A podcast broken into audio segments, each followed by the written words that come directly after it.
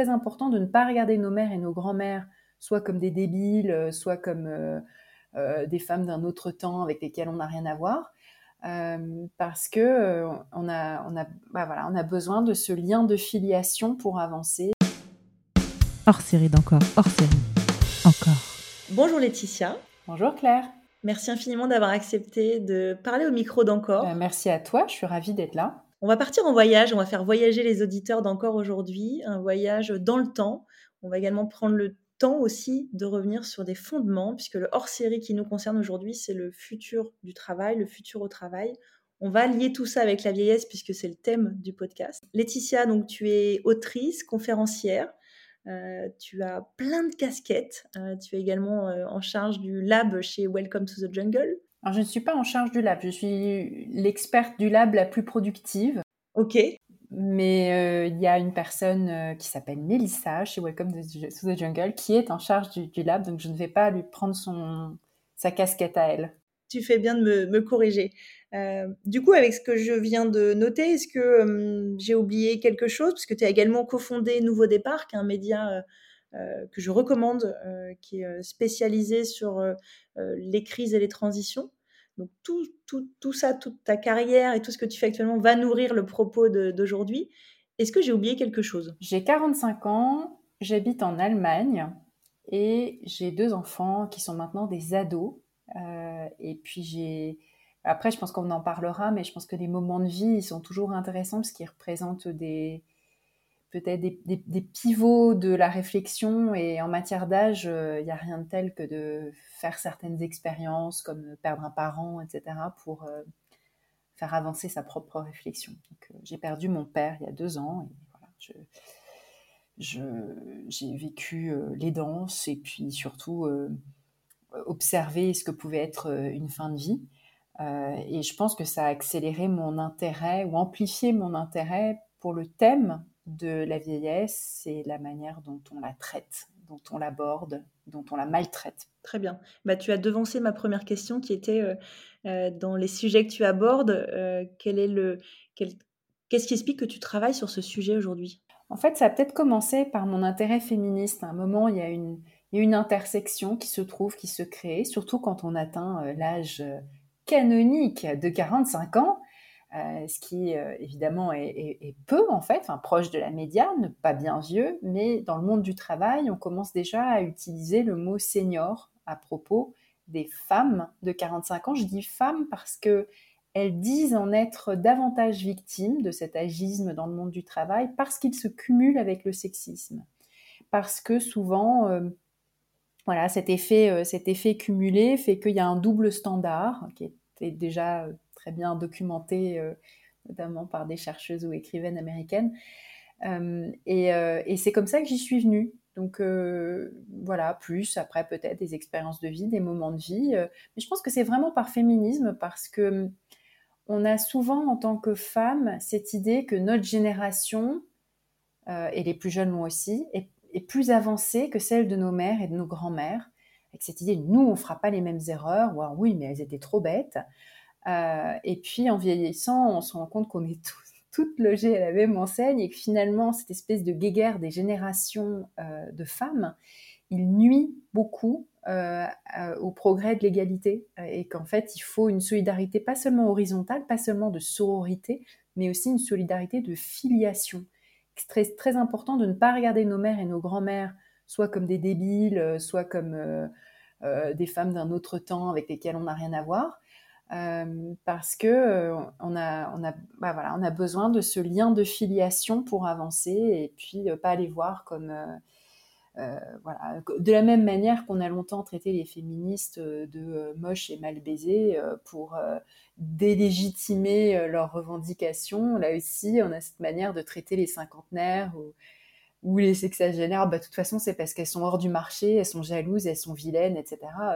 Euh, euh, comme s'il fallait absolument les décrédibiliser et les dévaloriser. Désolée, j'en parle trop, mais euh, voilà, c'est peut-être comme ça que ça commence. Bah exactement. Puis là, j'ai entendu plein de mots dans lesquels on va forcément revenir. Tu as parlé de l'agisme au travail, tu as parlé de la transmission, du lien intergénérationnel, comment on peut se questionner, nous, dans notre propre génération, avec ce qui se passe dans notre temps, et les mettre en comparaison avec ce qu'ont vécu nos mères, nos grands-mères ou d'autres modèles autour de nous. Qu'est-ce qu'on peut construire Donc, non, non, c'est parfait. On va, va partir justement dans ce voyage à travers de tous ces thèmes. Moi, il y a un premier thème que j'ai envie d'aborder avec toi aujourd'hui, puisque tu en es experte.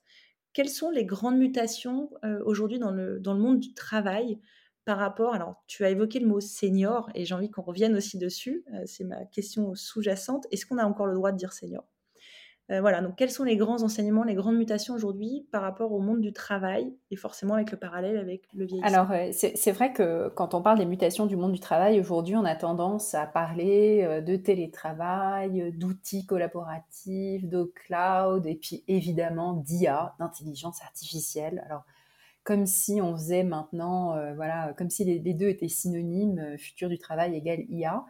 Euh, et puis on fait la même erreur qu'on a longtemps fait, qu'ont longtemps fait les prospectivistes en passant à côté d'évolutions dont les conséquences sont bien plus profondes et sur l'économie et la société et la culture qui sont des évolutions démographiques, culturelles, ou climatique euh, pour ce qui nous concerne, euh, et dont l'impact est bien plus profond. Donc euh, c'est un peu pour,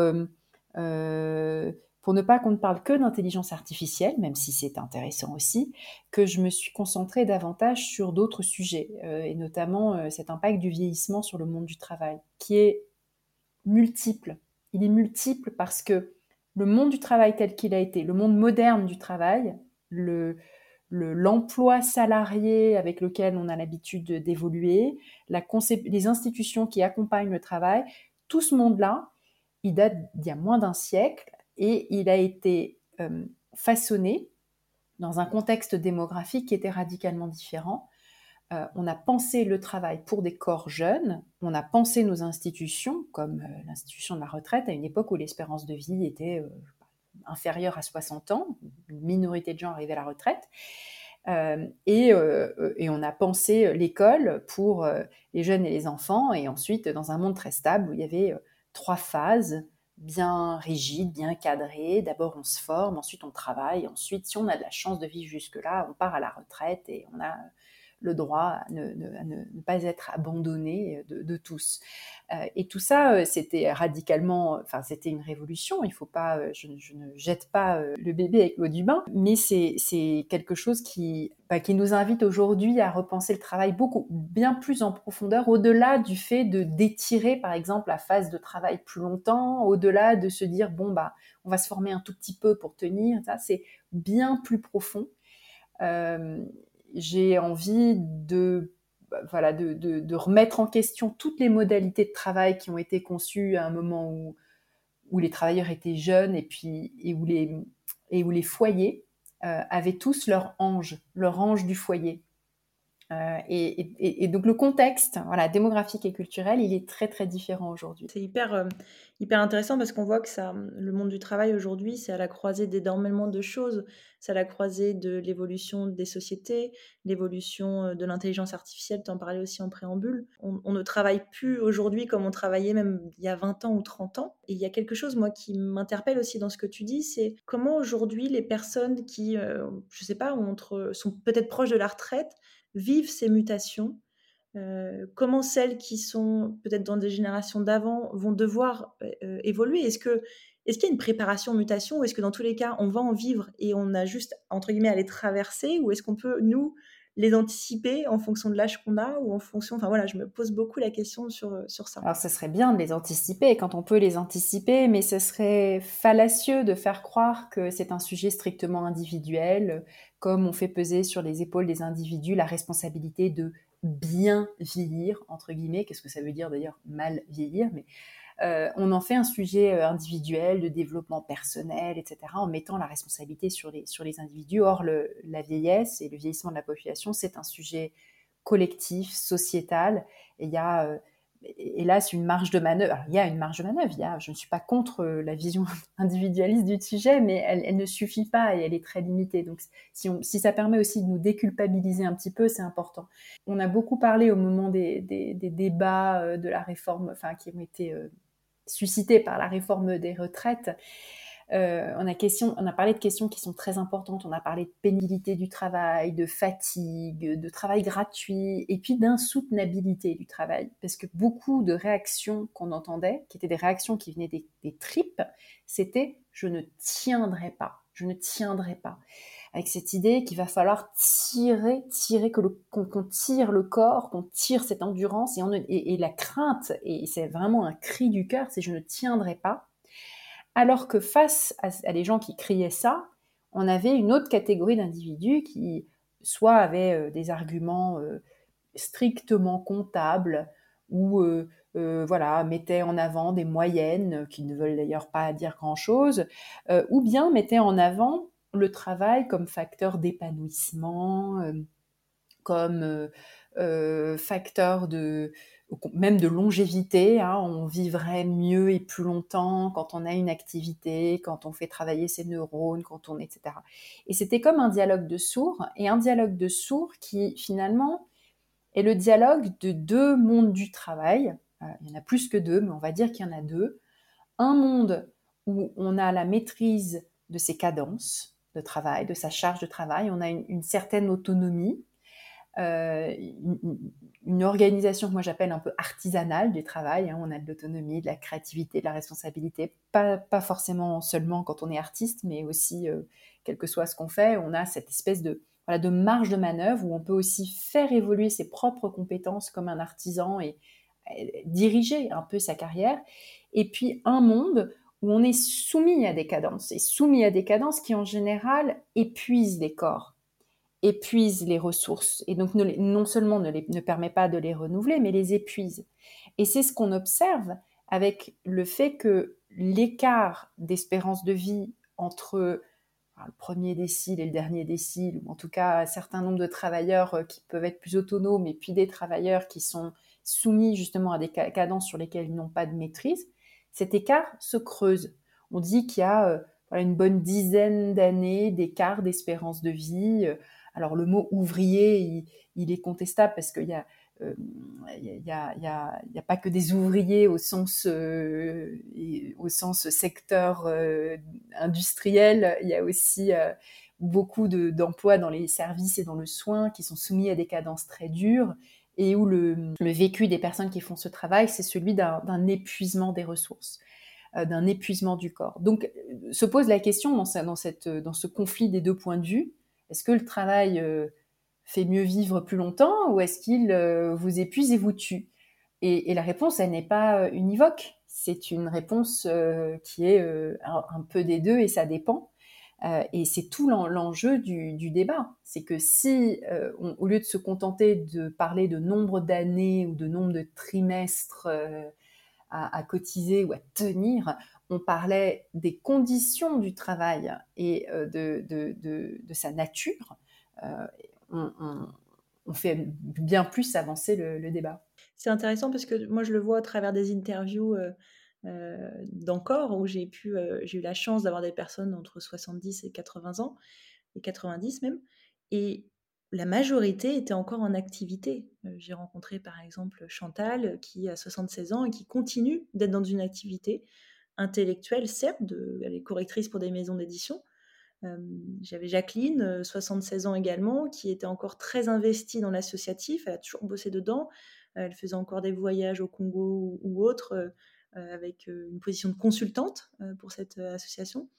Et, et c'est vrai que le point commun, c'est on a besoin, on veut rester utile, on en a besoin parce que la retraite ne nous suffit pas aujourd'hui. Ce sont des femmes qui ont des parcours de vie qui peuvent, expliquer qu'aujourd'hui la retraite ne suffirait pas à continuer à avoir le niveau de vie qu'elles avaient. Donc il y a aussi cette question-là de j'ai le côté intellectuel, mais j'ai également besoin financièrement de continuer. Et c'est du coup c'est intéressant. Moi, ça me fait penser, là on va plutôt sur une tendance euh, d'allongement de l'espérance de vie. Vu qu'on fait voyager les auditeurs aujourd'hui, est-ce que tu peux nous projeter en 2040-2050 euh, c'est qu'est-ce qui va se passer? Est-ce qu'on va se dire la retraite, elle sera à 75 ans? Alors, très bonne question. Déjà, euh, on peut questionner un peu les données démographiques. C'est que depuis deux siècles, l'espérance de vie augmente, euh, d'environ deux ans par d'environ deux ans tous les dix ans, ce qui est quand même absolument remarquable dans l'histoire de l'humanité, parce que les deux, siècles à l'échelle de l'histoire de l'humanité, c'est extrêmement peu.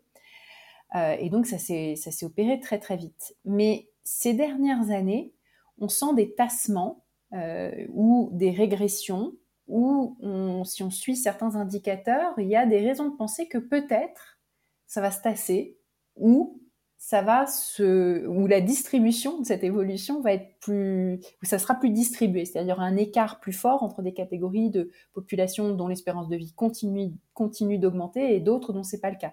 Par exemple, aux États-Unis, depuis 4 ans, voire 5 ans, l'espérance de vie régresse, régresse. Euh, alors il y a plein de raisons euh, conjoncturelles, mais dont on peut d'ailleurs questionner le caractère conjoncturel, la crise des opiacés, le fait qu'il y ait euh, des overdoses de drogue, le fait qu'il y ait ce qu'on appelle les morts de, de désespoir, hein, donc beaucoup de suicides aussi, euh, des accidents qui touchent les jeunes. Donc c'est pas forcément les, vieux qui meurent plus jeunes, c'est beaucoup plus de jeunes qui meurent plus jeunes. Donc la moyenne, euh, la moyenne espérance de vie moyenne baisse. Euh, mais on a aussi mortalité infantile, mortalité maternelle, etc. Donc on a plein de données comme ça qui sont en train de voilà de de faire qu'on ne sait pas si en 2040 on aura forcément une espérance de vie bien meilleure.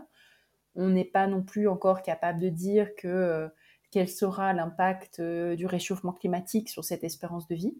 Ce qui est très probable, euh, si on veut faire un peu de, un peu de pronostic, c'est que euh, elle continuera d'être élevée, voire d'augmenter pour une partie de la population qui est à l'abri d'un certain nombre de ces dangers, de ces crises, mais qu'il y aura beaucoup plus de gens qui vont mourir jeunes. Donc que ce soit des réfugiés, que ce soit des guerres, que ce soit des... Voilà. Donc 2040, euh, c'est une zone à haut risque euh, pour plein de raisons.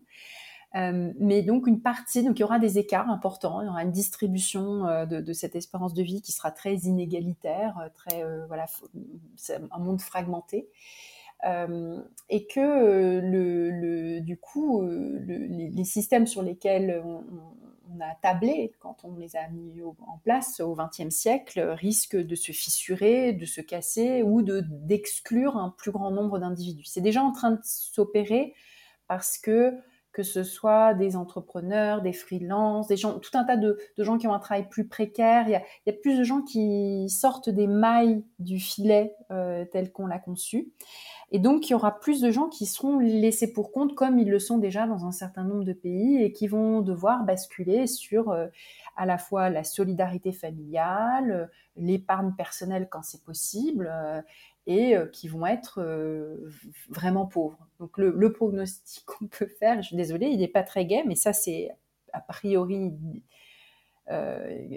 très, très, probable, c'est qu'il y aura beaucoup plus de personnes âgées pauvres qui seront contraintes de travailler, de se débrouiller, etc., quand elles le peuvent. le, fait qu'il y ait un taux d'emploi relativement élevé des, personnes entre 70 et 80 aux États-Unis, euh, n'est pas seulement le reflet d'une société qui valorise le travail et où les gens veulent rester actifs et utiles, etc. Parce qu'il y a aussi euh, des emplois euh, difficiles et pénibles dans lesquels il y a des personnes très âgées qui n'ont pas tout à fait le choix et qui, qui auraient peut-être une activité autre s'ils avaient cette indépendance économique. C'est vrai que le tableau que tu nous peins, il n'est pas, est pas glorieux, mais aujourd'hui, comment, euh, qu'est-ce qu'on peut faire maintenant, en 2023, même si on est vraiment dans ce voyage, dans cet épisode, mais justement, faisons un, voyage dans le présent avec euh, le passé, avec les études qu'on a et avec les projections. Qu'est-ce qu'on peut faire maintenant pour influer Parce que tu parles des États-Unis et généralement, euh,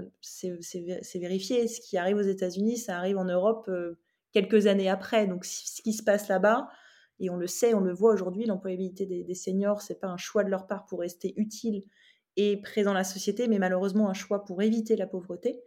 Qu'est-ce qu'on peut faire maintenant pour éviter un peu ce mur? Oui, alors on a aussi un autre modèle qui nous permet de nous alerter sur ce qu'il faut faire maintenant pour éviter ce qui arrive, c'est le modèle japonais, avec euh, en particulier beaucoup de femmes qui ont entre 70 et 80 et qui sont très démunies. Donc la pauvreté est d'abord un phénomène féminin, il y a aussi des hommes pauvres, hein, mais en majorité c'est un problème féminin, et c'est le résultat justement de carrières qui sont très fragmentées, dans lesquelles on n'a pas pu ni mettre de côté, des années pendant lesquelles on a peu gagné, et puis le fait voilà de sortir des mailles d'un filet qui est pensé pour un travailleur type modèle, généralement masculin, qui travaille non-stop, qui a une carrière linéaire, qui est toujours à temps plein, euh, et qui gagne en général de plus en plus au fur et à mesure qu'il vieillit. C'est déjà pas la réalité de beaucoup de femmes.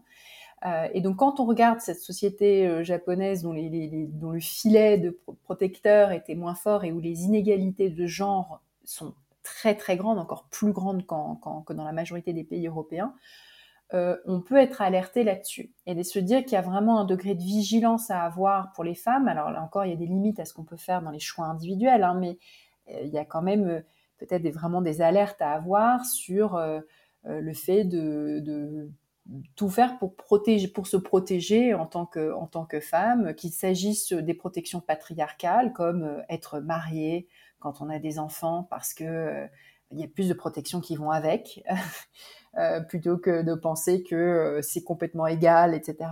Ou bien de contractuellement protéger ses intérêts, de si on fait le choix d'être à temps partiel ou de s'arrêter de travailler, s'assurer qu'il y a des formes de contrepartie qui sont négociées au sein même du foyer.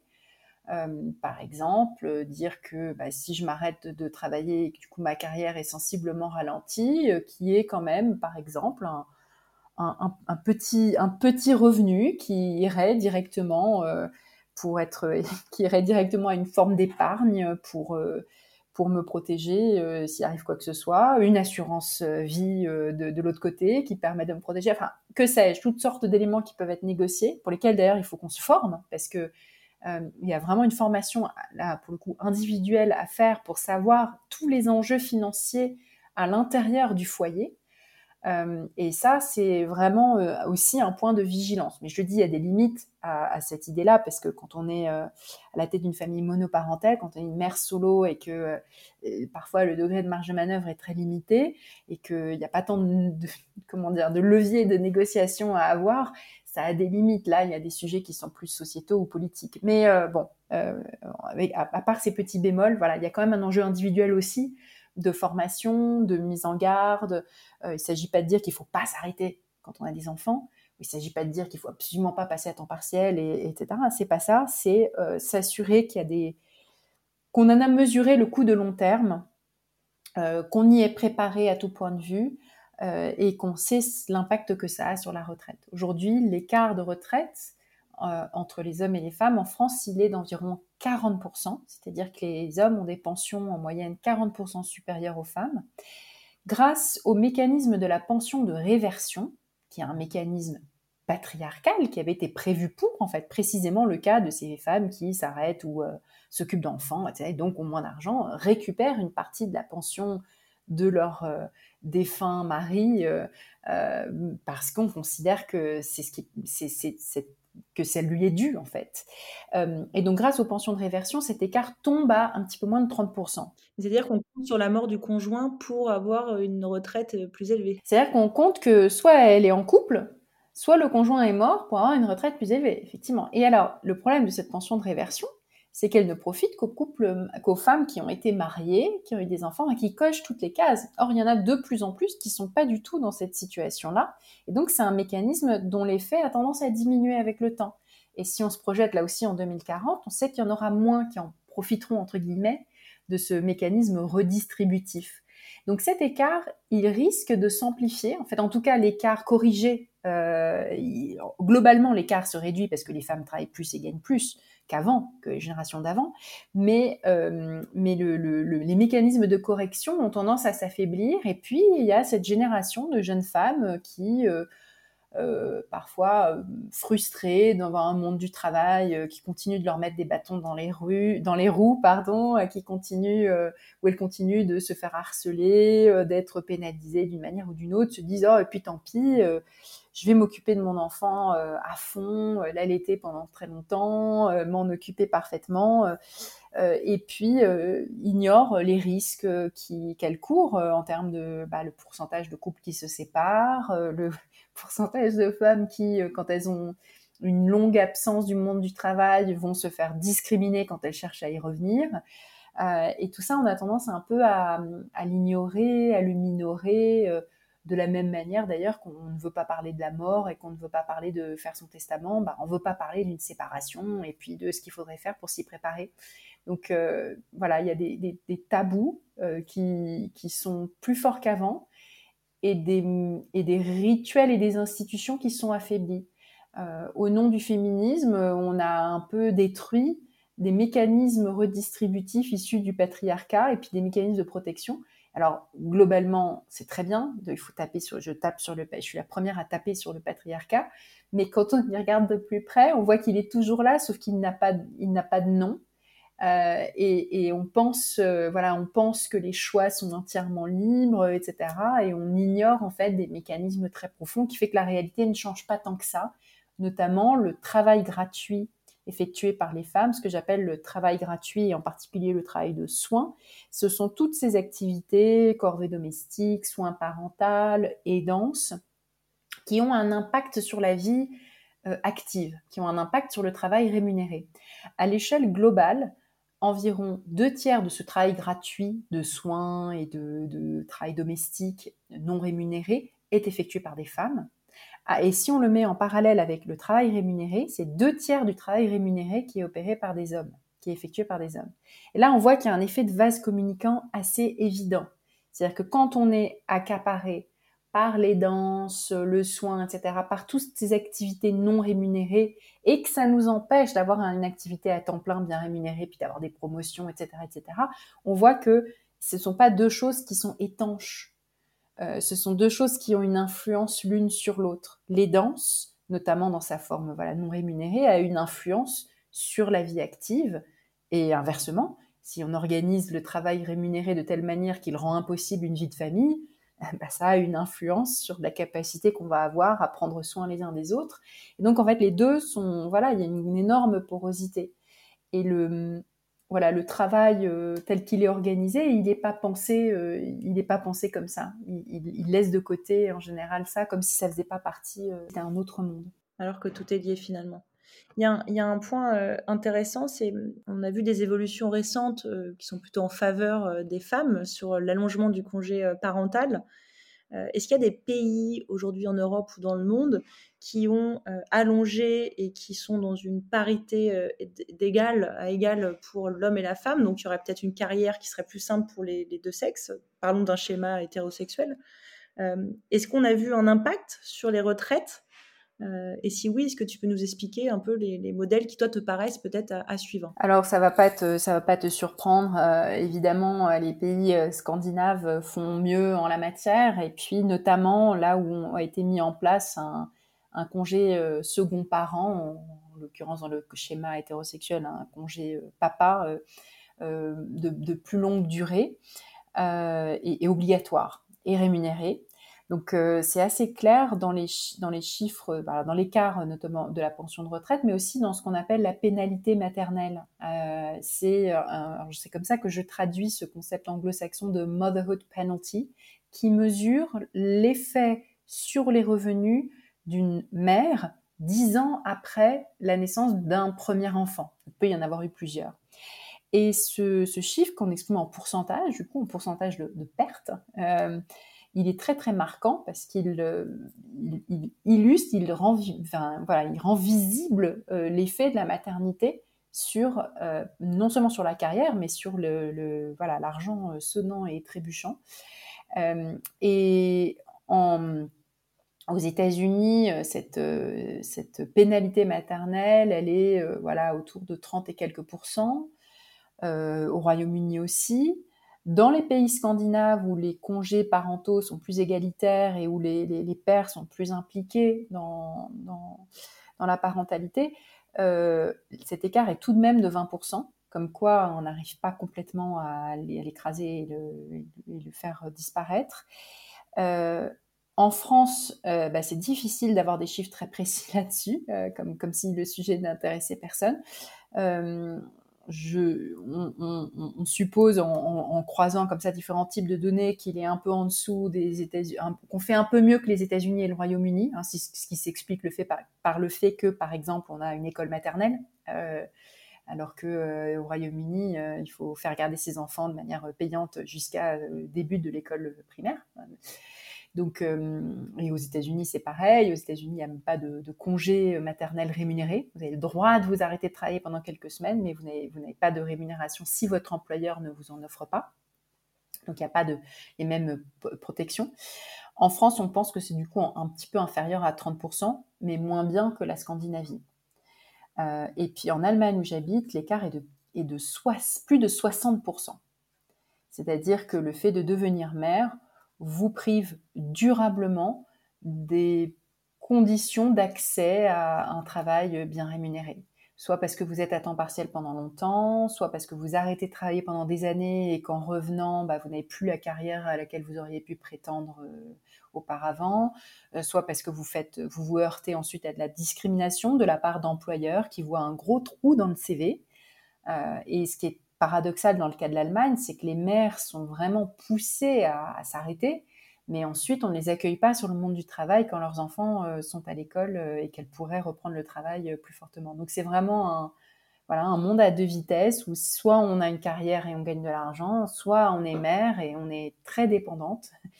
Donc ça reste le cas, c'est difficile d'en sortir, même si voilà beaucoup de beaucoup de gens en ont conscience qu'il y a plein de choses qui ont été faites, hein, même en Allemagne, on a mis en place une politique de la petite enfance qui était bien, bien plus favorable. Donc les, écarts continuent d'être importants, ça se voit à la retraite. Euh, et euh, je dirais qu'en France, même si globalement ça s'améliore, il y a vraiment des points de vigilance à avoir par rapport notamment à une définition de la maternité qui est beaucoup plus exigeante qu'à la génération précédente. Euh, donc cette euh, responsabilité des mères sur euh, la santé, l'épanouissement, etc. On le voit par exemple dans le, poids de l'allaitement par rapport à il y a 10 ou 20 ans. Allaiter, c'est une nécessité.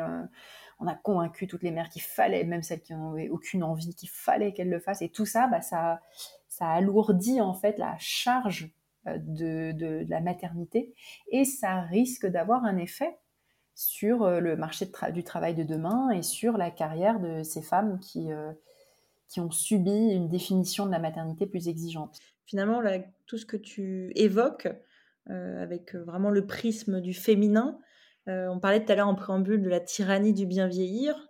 J'ai l'impression qu'il y a la tyrannie de bien travailler, de, de, gérer sa carrière très tôt, de gérer son épargne, de gérer, d'avoir une, une projection euh, et ça, j'aurais même le sentiment qu'il faut prévenir les jeunes femmes très tôt. Mais du coup, c'est impressionnant ce poids. Euh, on en est tous conscients, mais aujourd'hui, la société, elle évolue pas forcément dans le bon sens. Est-ce que tu vois quand même des initiatives aujourd'hui dans le monde du travail euh, qui peuvent aider ces femmes? Tu parlais de il faut se former, etc. Peut-être parler de Vive Média aussi, dans lequel tu es impliqué. Je pense que ça peut être un bon, un bon point. Mais voilà, je voudrais avoir le parallèle avec toi de cette notion de bien vieillir où les vieux ne sont pas des vieilles parce qu'on a plein d'exemples qui nous montrent que ce ne sera pas la même chose. Euh, et cette notion de bien travailler. Ah oui, c'est un grand sujet ce que tu dis là, et tu as raison sur le, ces espèces d'injonctions multiples à se former un peu dans tous les domaines, à s'améliorer dans tous les domaines. C'est beaucoup de, euh, ça fait beaucoup de disciplines et ça fait beaucoup d'injonctions qui viennent se rajouter. Et quand on l'illustre dans le monde du travail, il faut bien comparer, par exemple, le, voilà, tout ce qui encadre le travail salarié traditionnel, c'était toute une série de choix par défaut qui étaient faits pour toi. Euh, ton degré de protection sociale, euh, ton, ta retraite, ta, euh, ta, ton assurance prévoyance, hein, le fait que si tu tombes malade, bah, tout est pris en charge. Enfin, tu as des, tu as des revenus de substitution, tu es protégé, tu as la sécurité sociale, etc. Donc et donc ça se paye évidemment par des cotisations que d'ailleurs au fil des années on, a fini par ne plus appeler cotisation, mais uniquement charge, hein, comme si on n'avait rien en échange. Euh, donc ces cotisations, euh, c'était un niveau que tu négocies pas en tant que salarié. Donc c'était une espèce de package collectif.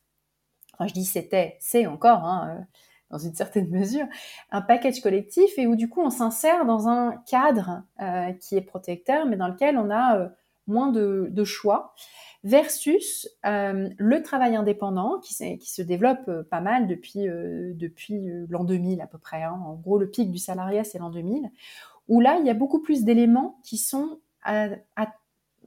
que, tu, as la possibilité de choisir. Euh, mais beaucoup de choses qui ne sont pas pris, qui ne sont pas décidées pour toi par défaut. Et donc au début, face à cette, terra incognita qui était la protection, l'assurance, etc. quand tu es travailleur indépendant, bah, probablement tu étais sous-protégé.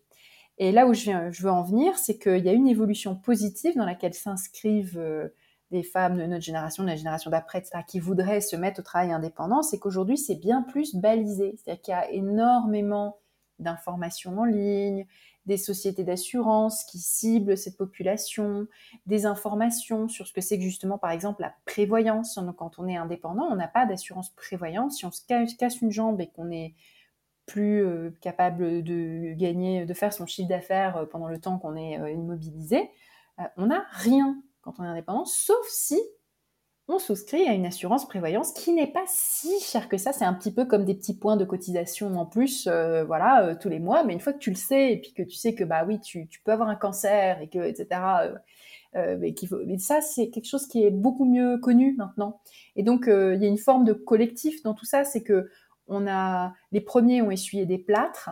et aujourd'hui, on s'inscrit il y a beaucoup plus de collectifs aussi de freelance, il y a beaucoup plus de médias, il y a beaucoup plus de formations qui existent, il y a beaucoup plus de contenu, de livres, etc. Donc ce travail de choix individuel, etc. Maintenant, on est un peu moins individuel. Très vite, on peut se mettre en réseau avec des gens comme nous, faire les bons choix, etc. Donc c'est un petit peu comme si on avait recréé une petite sécurité sociale sous une autre forme euh, qui consiste à se mettre en réseau avec d'autres travailleurs indépendants. Donc, euh, sur ce micro-sujet euh, de qui, pour opposer le travail salarié au travail indépendant, tu vois un peu l'idée que j'essaye de, mettre en avant pour répondre à ta question, qui est que voilà, ces choix ultra individuels, ils sont pas si individuels que ça, et maintenant on, est, on peut être accompagné au moment où on les fait.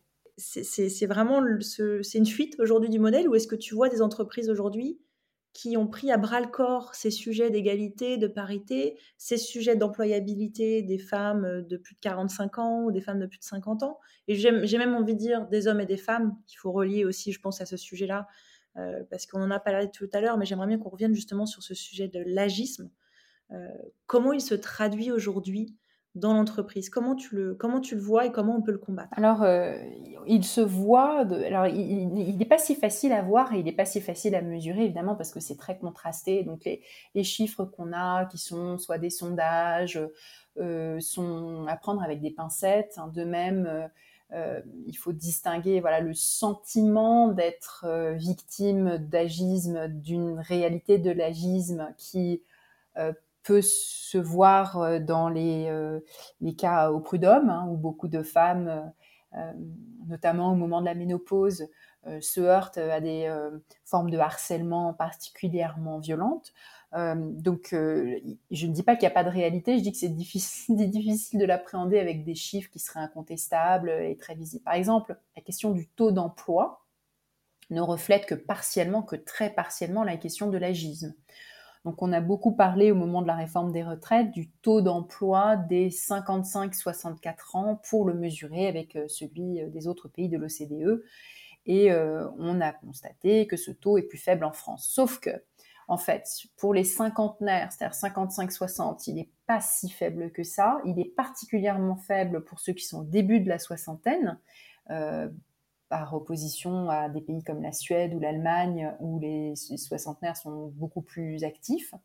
Mais c'est aussi parce que c'est le fruit en France de politiques très particulières dans un contexte de chômage de masse. À l'époque, il faut se souvenir des années 90, 2000 et ça, où on a poussé beaucoup, beaucoup de gens à la pré-retraite et où on a opéré voilà, cette espèce d'association 60 ans égale la retraite ou proche de la retraite. Et donc, on subit encore les effets de ces euh, quelques 30 ans de politique euh, qui euh, visaient à mettre les gens dehors pour avoir plus, pour pouvoir embaucher plus de jeunes. Et tout ça s'accompagne d'une vision très très linéaire où l'idée c'est que plus vous êtes vieux, plus vous êtes cher. Et où du coup, est-ce vraiment de l'agisme si on ne si un employeur, de manière parfaitement rationnelle, préfère un salarié moins cher et donc va aller vers un jeune pas seulement ou pas uniquement parce qu'il est jeune et qu'on lui prête des qualités euh, plus grandes, euh, mais euh, peut-être surtout parce que cette personne est moins chère et en début de carrière. Donc, voilà, je disais juste, l'agisme, c'est assez complexe à, appréhender.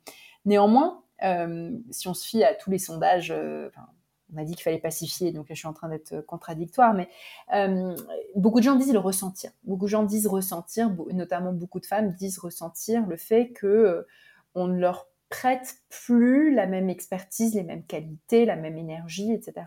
Et que on remet en question leurs compétences davantage.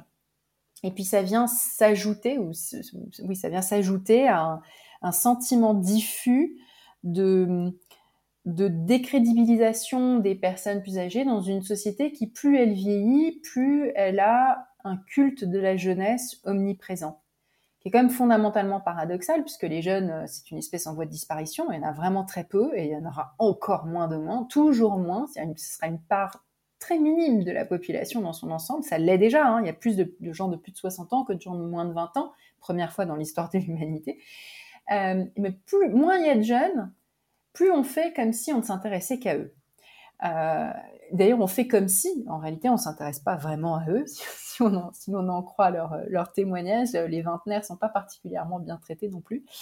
Euh, et donc, c'est vraiment un espèce de paradoxe qui fait qu'on ressent pleinement euh, le fait d'être, euh, de jamais avoir le bon âge, euh, toujours trop jeune, toujours trop vieux, etc. Donc, donc l'agisme, si on le définit comme un comportement discriminatoire basé sur le critère de l'âge, on, on, mettrait en premier lieu ou en premier plan les personnes qui sont jugées trop âgées, mais en réalité, il faut en élargir la définition pour inclure aussi des personnes qui juste n'ont pas le bon âge. Et ce qui est marrant, c'est que chez les jeunes, chez les moins jeunes euh, et chez les vieux, tout le monde ressent qu'ils ont jamais, on a toujours l'impression de ne pas avoir le bon âge. Euh, et en particulier quand on est une femme. Donc quand on est trop jeune, on n'est pas crédible, euh, on n'a pas assez d'expérience, donc on ne peut pas prétendre à un emploi qui demande X années d'expérience. Ensuite, très vite, on bascule dans l'âge où on va, on va vous soupçonnez de vouloir avoir un enfant et de partir en congé maternité. Ensuite, euh, dans certains cas, vous allez vraiment avoir un enfant et donc euh, ben, on vous soupçonne de ne pas être engagé parce que vous êtes contrainte de partir pour aller chercher votre enfant à la crèche. Et puis très vite, quand cette période se termine, vous basculez déjà dans l'âge euh, où on vous soupçonne de vivre des grands chamboulements hormonaux, euh, qui, là, là encore, euh, vous décrédibilise. Et puis alors, si on a passé cet âge-là, euh, je dirais presque encore pire, on est officiellement plus une femme féconde. Et donc, comme si la fécondité avait un, lien étroit avec vos compétences professionnelles, tout d'un coup, vous ne seriez plus du tout bankable. donc, l'impression à tous les âges comme ça de jamais avoir le bon âge. Et, et cette cette impression de jamais avoir le bon âge, en fait, reflète un grand changement de paradigme par rapport à la linéarité de la carrière et du monde du travail, où justement on avait cette vie très très balisée, où euh, à tel âge on est censé être là, euh, à tel niveau d'une carrière, à tel niveau de rémunération, euh, d'évoluer d'une certaine manière avec des marqueurs très clairs à chaque âge de la vie. Et comme c'est en train de voler en éclats, ce, ce sentiment diffus d'être toujours être pas là où il faut s'amplifie et, il risque de s'amplifier jusqu'à ce qu'on sorte complètement de cette vision linéaire pour adapter nos, institutions à un monde où il n'y a plus cette adéquation entre un âge et un marqueur. Par exemple, avoir un logement, être à tel niveau de carrière, avoir un enfant, plus de gens qui n'en ont pas, par exemple, etc. etc.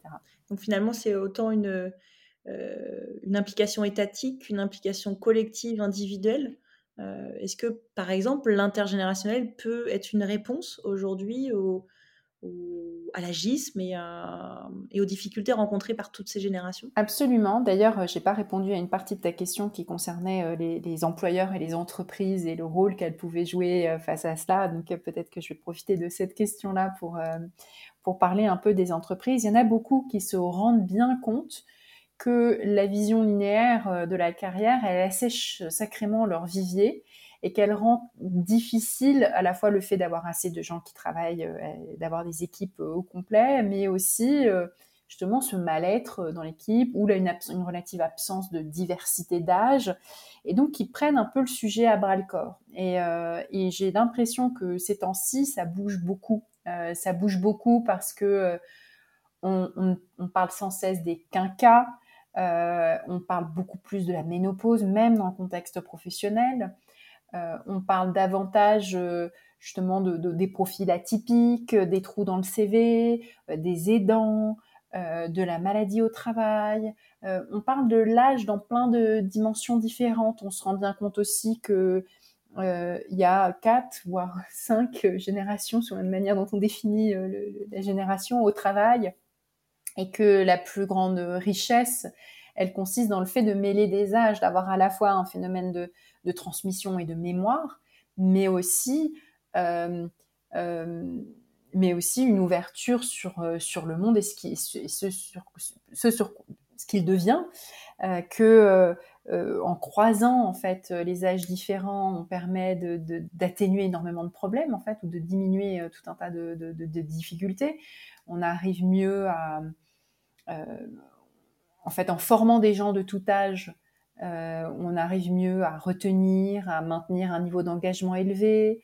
Euh, on se rend bien compte aussi que la rétention des personnes un petit peu moins jeunes, elle est potentiellement, elle, peut être très bonne, qu'il y a donc toutes les raisons d'investir dans des salariés qui sont déjà plus, investir entre guillemets, dans des salariés qui sont déjà plus, plus âgés. Euh, donc je sens que ça bouge beaucoup. tu parlais tout à l'heure du mot senior. Employer le mot senior à propos de gens qui ont l'âge médian, hein, l'âge médian, par définition, divise la population en deux parties égales de 50%. Si le mot senior en vient à définir ou à concerner la moitié de la population, euh, on voit qu'il perd énormément de sa pertinence. Il ne veut plus dire grand-chose en fait. Et si à un moment, c'est inéluctable, l'âge médian va reculer, donc l'âge médian, par exemple, au Japon, il est déjà de 48 ans à peu près. Euh, en France, il est entre 43 et 40, 44, un petit peu plus pour les femmes, un petit peu moins pour les hommes, mais en moyenne, il serait entre 43 et 44. On sait que dans 2040, voilà, ça sera peut-être 45-46, quelque chose comme ça, et puis euh, ainsi de suite, ça va monter. Donc on va arriver à un moment où, si on continue d'utiliser les mêmes catégories et les mêmes termes, on va avoir des mots qui désignent euh, quasiment tout le monde en fait. Donc ça veut plus rien dire. Donc euh, d'ailleurs quand on regarde la pyramide des âges, on voit aussi que des termes comme le troisième âge, euh, bah, déjà on a dû inventer le quatrième, maintenant il va falloir avoir le cinquième, parce que en 2040 et 2050, dans la, sur la pyramide des âges, on va voir les centenaires. On les voit, on commence à les voir. C'est-à-dire qu'avant c'était tellement marginal d'un point de vue statistique que ça n'apparaissait pas sur la pyramide des âges. C'était vraiment un, petit nombre d'individus. Maintenant, il y en a assez pour que ça fasse une petite pointe comme la pointe de l'Empire State Building, quoi. Ça, fait une pointe visible. Et du coup, quand on regarde toutes les classes d'âge, on voit qu'il y en a beaucoup plus et qu'il nous faut recréer des catégories. Euh, ce qui est intéressant, c'est que créer des catégories d'âge, c'est un, c'est un truc très plastique qu'on a déjà fait à plein de moments dans l'histoire. On a inventé l'adolescence, par exemple. Alors que l'adolescence n'existait pas, on passait sans transition de l'enfance à l'âge adulte, euh, l'âge à partir duquel euh, on vous mariait euh, si vous étiez une fille, on vous met au travail, pour les deux d'ailleurs, et il n'y avait pas d'adolescence. Tout d'un coup, on a imaginé l'adolescence parce que autour, on avait tout un tas de rituels, de formations, de, d'entrer dans l'âge adulte, etc. Et bien là, ça va être pareil avec des nouveaux rituels qui vont accompagner ces jeunes, les jeunes vieux, les vieux jeunes, je ne sais pas comment les appeler, ceux qui sont euh, bah, en pleine forme, pas de problème de santé, euh, hyper autonomes, etc. Et qui sont eux-mêmes aidants de la génération d'au-dessus, qui parfois commencent à être plus dépendantes, euh, avoir quelques problèmes de santé, etc. Euh, et puis, euh, parfois, il peut y avoir encore une génération au-dessus. Donc, on manque de mots, on manque de catégories, là. On, va, il va falloir qu'on invente des nouvelles adolescences. Hein, comme on parle déjà des quinquados, c'est bien. Pour, pour, résumer un peu tout ce qu'on a abordé, quel, moi, j'aimerais bien que tu nous dises euh, quels conseils tu donnerais aux entreprises aujourd'hui, start-up, grands groupes, PME, même collectifs, parce qu'on parlait des collectifs, des freelances, par exemple. Quels conseils tu leur donnerais aujourd'hui pour installer un climat favorable, inclusif pour tout le monde, hommes et femmes, pour tous les âges Quels conseils tu leur donnerais? Et aux particuliers, quels conseils aussi tu leur donnerais euh, parler de formation tout à l'heure, mais si on peut synthétiser ces deux blocs? Pour les entreprises, je dirais euh, mettre l'âge au cœur de leur politique RH et de leur réflexion sur l'évolution du monde du travail. Que les gros viviers des personnes qui vont recruter demain, même si euh, ils recrutent quelques jeunes, il, faut recruter des jeunes, Mais les gros viviers vont avoir 50 ans, 60 ans. Euh, beaucoup des femmes bah, de notre génération et plus jeunes vont travailler jusqu'à 70, 72. Ça, c'est juste pour avoir une retraite à taux plein. Certains vont choisir de continuer encore au-delà euh, ou subir euh, de, de devoir continuer au-delà. donc voilà, cette génération, enfin la dizaine 60-70, la pensée et l'intégrer dans une réflexion sur euh, la main-d'œuvre dans votre entreprise, sur vos ressources humaines, c'est vraiment un, changement assez profond à opérer. Et, si on commence à opérer ce, changement-là en se disant que bah, les, salariés, c'est aussi des gens qui ont entre 60 et 70 ans, tout d'un coup, on voit les gens de 50 comme euh, des petits jeunes à former. Euh, donc, décloisonner beaucoup la formation en la distribuant à tous les âges dans l'entreprise. Ça, c'est vraiment l'une des, conséquences. Euh, recruter des gens à tous les niveaux de l'organisation, à des âges différents, parce que la linéarité est cassée et qu'il y aura de moins en moins d'adéquationnisme possible. Euh, accompagner ces salariés qui sont dans des problématiques spécifiques de, par exemple, génération sandwich avec euh, des grands-enfants et puis des parents âgés qui ont besoin de, votre présence et de votre aide les accompagner euh, de plein de manières. Ça va être en repensant le travail pour le rendre compatible avec une vie de famille en général, c'est-à-dire euh, moins d'heures, ou bien la semaine de quatre jours, ou bien euh, un travail plus, plus autonome, plus de flexibilité dans le choix du lieu et des horaires. C'est plein de choses qui vont dans ce sens-là, dans, dans, le sens des, des changements qu'on observe aujourd'hui. Et puis les accompagner, ça peut être aussi demain, pourquoi pas, imaginer en tant qu'employeur d'avoir un rôle plus actif euh, pour recruter et fidéliser et retenir euh, ses salariés euh, aidants, par exemple en ayant des, des, des EHPAD d'entreprise comme on a des crèches d'entreprise, par exemple en ayant des congés comme on a des congés maternité, etc., des congés aidants mais beaucoup plus généreux que ce qui existe aujourd'hui, euh, par exemple, en mettant à disposition des salariés des ressources vraiment importantes euh, en termes non seulement d'information et de formation, etc., mais pourquoi pas de conseils, d'assistance, de secrétariat, etc. Euh, quand on doit coordonner des appels avec 50 médecins, euh, quand on a un parent euh, malade, bah, si on pouvait avoir de l'aide sur ces trucs-là, on pourrait mieux travailler. et parfois, parfois c'est de l'aide, mais parfois c'est du temps. Hein, ça va être les, deux. Donc je pense que ça c'est le premier, vraiment le conseil, c'est mettre l'âge en plein cœur de tout ça, parce que on pourra pas fermer les yeux dessus. Il n'y a pas assez de jeunes, et il y en aura encore moins demain. Donc, euh, il en va de l'avenir du travail au sein des organisations euh, que, enfin, c'est un enjeu critique. Et puis, donc ça, c'était sur les organisations. Et le deuxième, c'était sur les individus. Alors, les individus, euh, peut-être un seul conseil. allez, je vais en dire deux pour le résumer à deux. C'est d'inviter à la table de la négociation, dans son moi intérieur, dans son fort intérieur, son moi futur. C'est moi futur. Donc j'en parlais tout à l'heure à propos de, de, ces femmes qui parfois font des choix sans en intégrer le coût de long terme, des choix qui peuvent ne pas en être, hein, donc là encore des bémols, c'est de dire si on intègre dans, si on met à la table, voilà, son moi futur, on écrit une lettre à son moi futur, on le visualise, euh, bah, tout de suite on voit que les choix qu'on fait sont différents. Par exemple, euh, on épargne un peu plus euh, on épargne un peu plus. Là, je suis sûre, euh, si quelqu'un nous entend et qu'on leur dit, voilà, visualisez très fortement votre moi dans 10 ans, euh, l'un des réflexes qu'on va avoir envie de, l'une des choses qu'on peut avoir envie de faire, c'est de mettre un petit peu plus de sous sur son livret A, par exemple. et c'est vrai, c'est mesuré, c'était mesuré par, les, des économistes comportementaux. quand on fait cet effort-là, ce petit, ce petit effort, ça a un effet sur les choix qu'on fait. Euh, donc ça, c'est le premier conseil. Il paraît un peu général, mais du coup, il a des, il a des, comment dire, il se concrétise de manière différente, de manière différente d'un individu à un autre. Le deuxième, euh, qui est très lié, c'est le fait de se lier d'amitié, mais pas seulement d'amitié, enfin d'avoir des relations professionnelles, amicales, euh, de voisinage, de vie en général, avec des personnes d'âge différents. et hélas, notre monde industriel, euh, ça a commencé déjà avec le moment où on a commencé à imaginer des registres des naissances et à classer les gens par classe d'âge, est très organisé en mettant les gens du même âge au même endroit. donc, par exemple, les classes d'âge, c'est comme le vin, voilà, vous avez des années, indépendamment de votre niveau de développement, de votre, de vos, voilà, de vos différences singulières. Et il faut essayer de casser euh, cet agisme de notre société qui nous fait nous assembler avec des gens du même âge en développant consciemment des relations avec des personnes d'âge différents, donc des plus jeunes et des moins jeunes.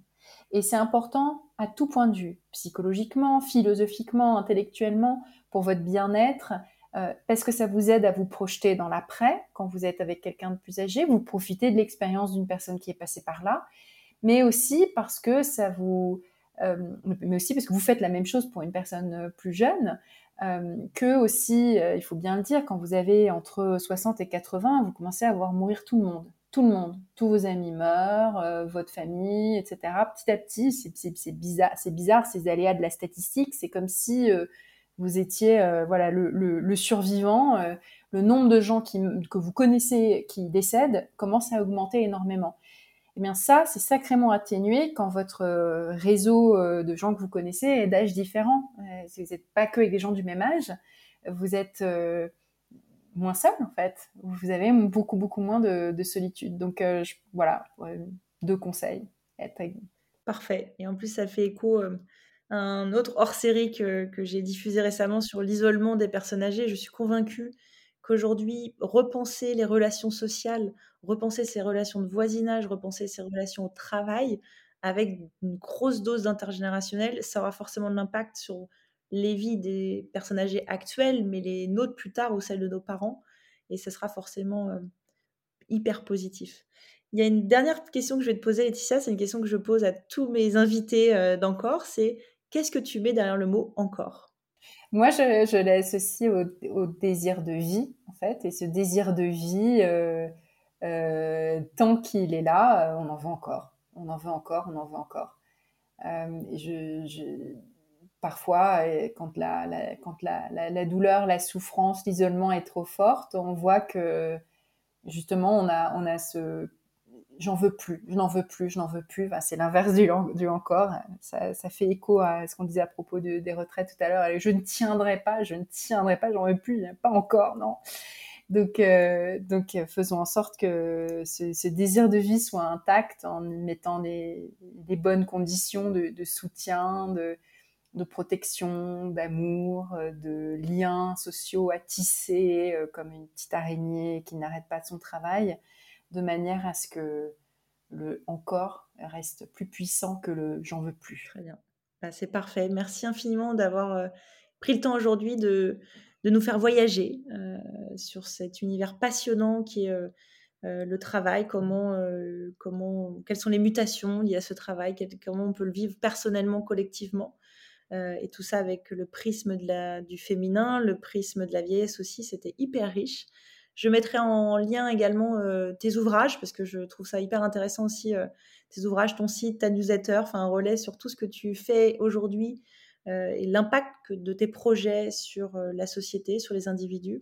C'est hyper important d'en parler tout à l'heure et je mettrai le lien aussi vers Vive Média, mais l'auto-formation, se renseigner pour bah, peut-être obtenir des meilleures choses et se protéger davantage. Malheureusement, aujourd'hui, on parle de protection mais on n'a pas le choix parce que c'est le vieillissement peut être un très beau voyage et j'ai la chance de, l'observer avec les interviewés, mais ça peut être aussi un voyage qui peut être désagréable pour une catégorie genrée féminin. Ça va être, ça peut être des difficultés et tout ça on peut l'anticiper aujourd'hui et il faut l'exprimer, en parler et c'est ce qui fait qu'on va pouvoir peut-être éradiquer tous les, les, mots aujourd'hui de la société.